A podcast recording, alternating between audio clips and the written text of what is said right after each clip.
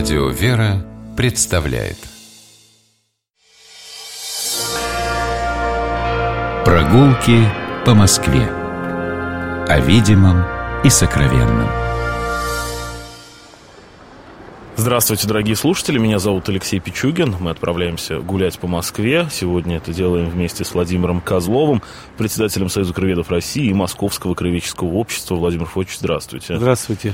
Выходим из метро Таганская. Вернее, э, мы можем выйти из метро Таганская кольцевая и пересечь улицу Земляной вал и оказаться на Таганской улице. Или выйти из э, метро Марксистская по указателю Таганской улице и таким образом оказаться в самом ее начале возле Таганской площади. Да, мы с вами на стрелке.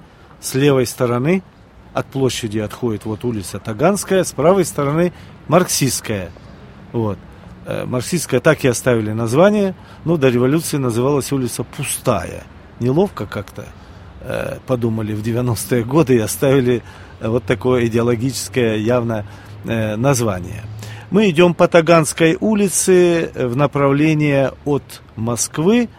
И я хочу сказать, что Таганская улица, она, конечно, сравнительно бедна памятниками.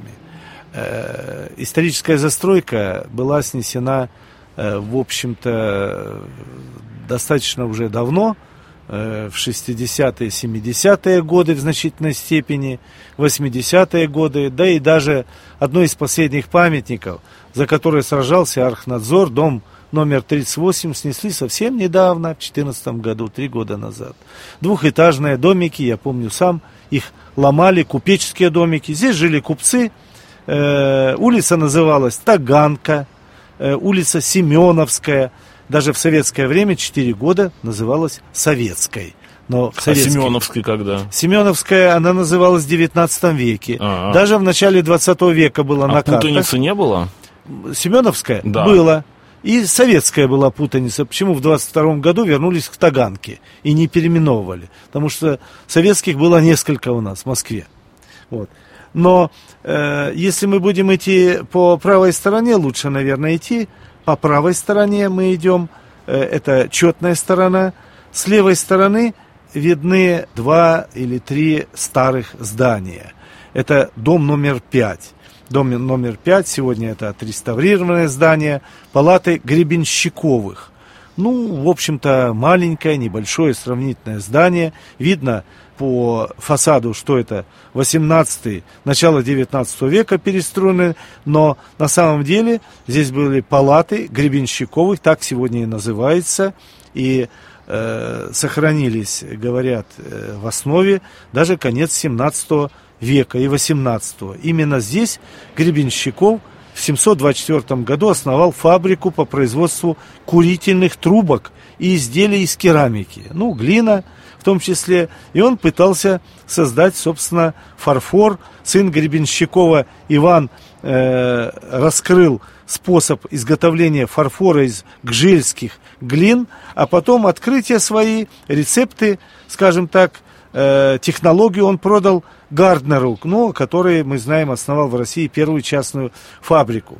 Вот такая история у маленьких палат, дом номер э, 5. Э, тоже рядом примыкает дом номер 7, небольшой, 18 начало 19 века.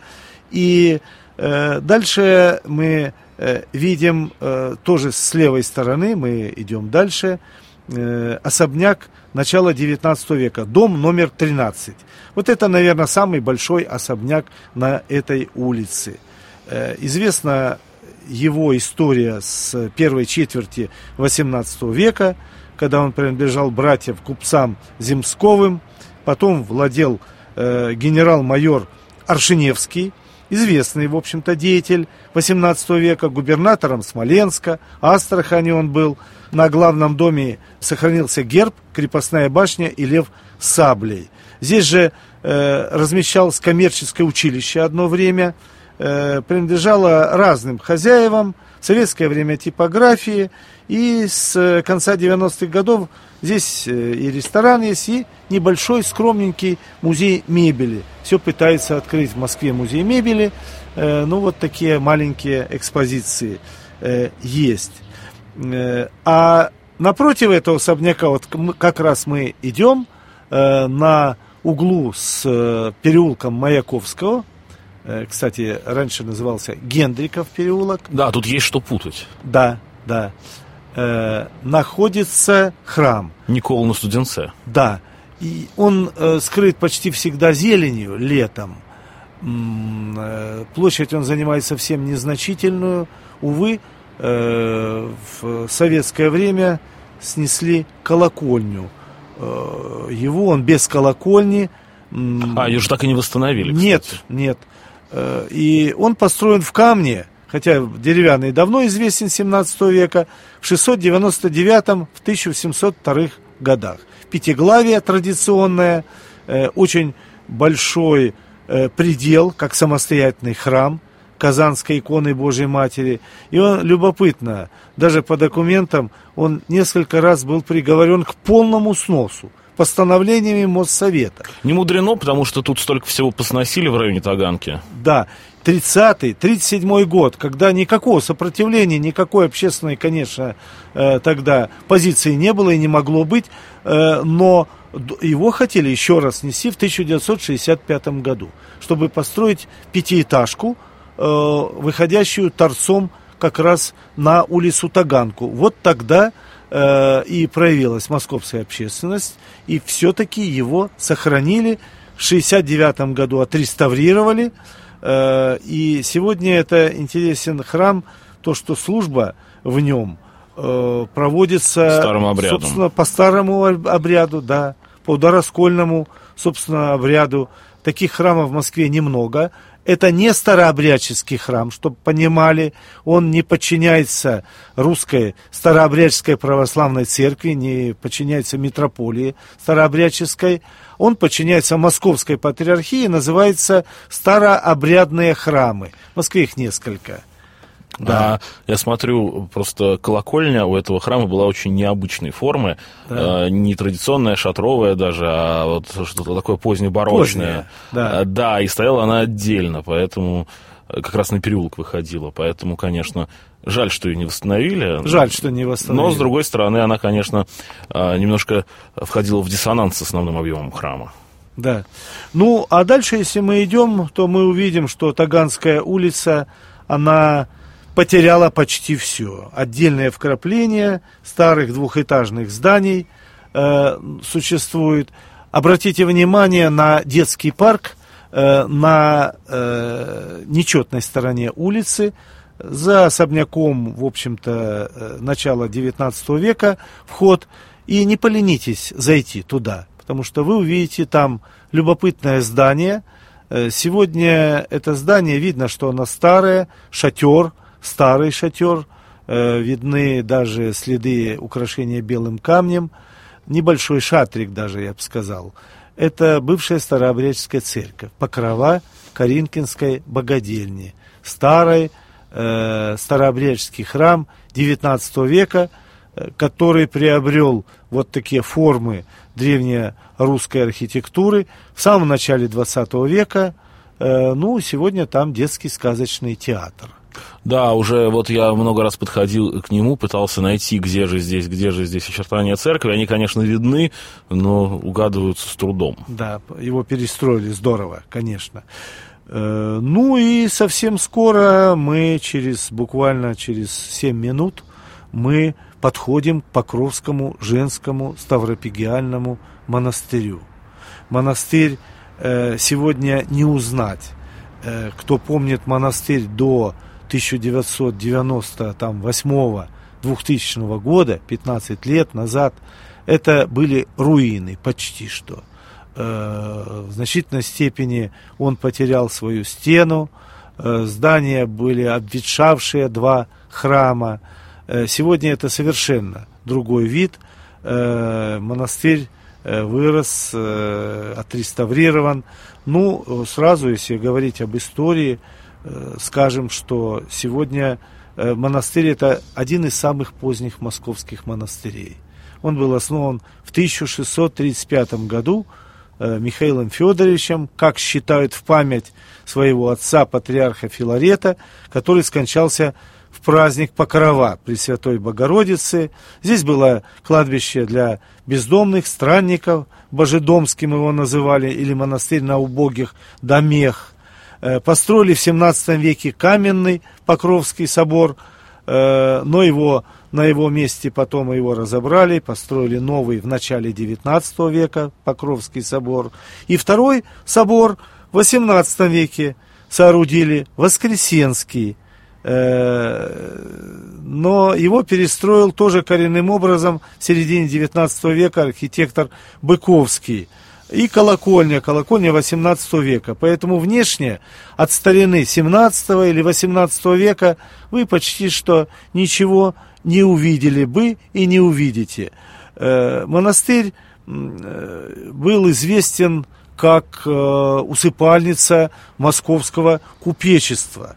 Это было большое кладбище, очень благоустроенное, на котором были похоронены купцы Хлудовы, благотворители известные, основатели Богоделин, иконописное училище в Москве, Боткины там были похоронены, э, это и врачи, и коллекционеры Боткины, чай торговцы, э, ну для нас Корзинкины купцы, э, коллекционер Петр Щукин, но для нас важно, для историков, что там похоронен был Николай Алексеевич Найденов, известный купец, богатый купец, который очень много издавал фотографии, фотоальбомы, ну, найденовские листки они называются, фотографии всех московских храмов, монастырей в 1880-е годы. Человек очень незаурядный. Кладбище все абсолютно э, было э, разрушено, и монастырь этот начал свою жизнь вторую в 1870-х годах, когда владыка московский митрополит Иннокентий, который приехал у нас с Аляски, там он был миссионером известным, сейчас причислен к лику святых, он открыл там монастырь, преобразовал в миссионерский монастырь с 870-х годов. Э, и там находили покой те миссионеры, которые проповедовали Слово э, Божие среди языческих народов. России, Чукотка, Дальний Восток, Русская Америка, Китай, Корея, где были у нас миссии, Алтай – Э, очень любопытный такой был монастырь маленький. Но его закрывают, как и все монастыри, колокольню сносят.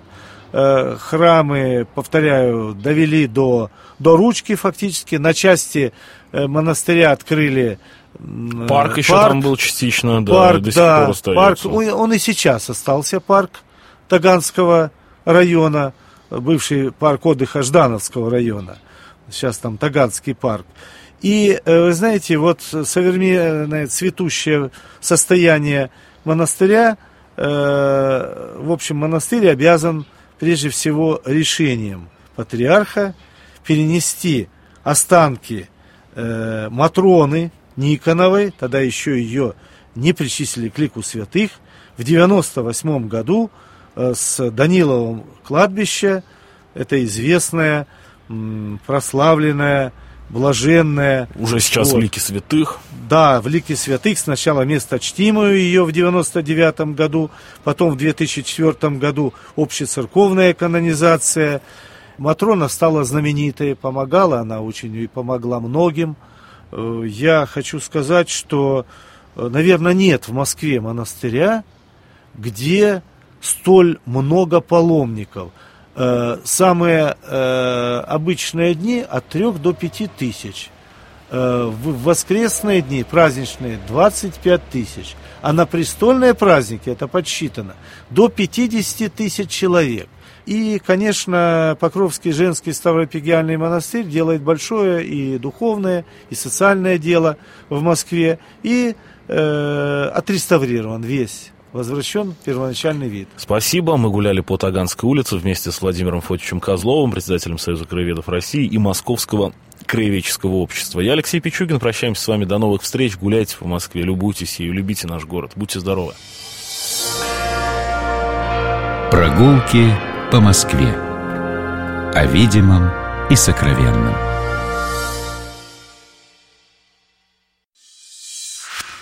Программа «Прогулки по Москве» произведена при поддержке Комитета общественных связей правительства Москвы.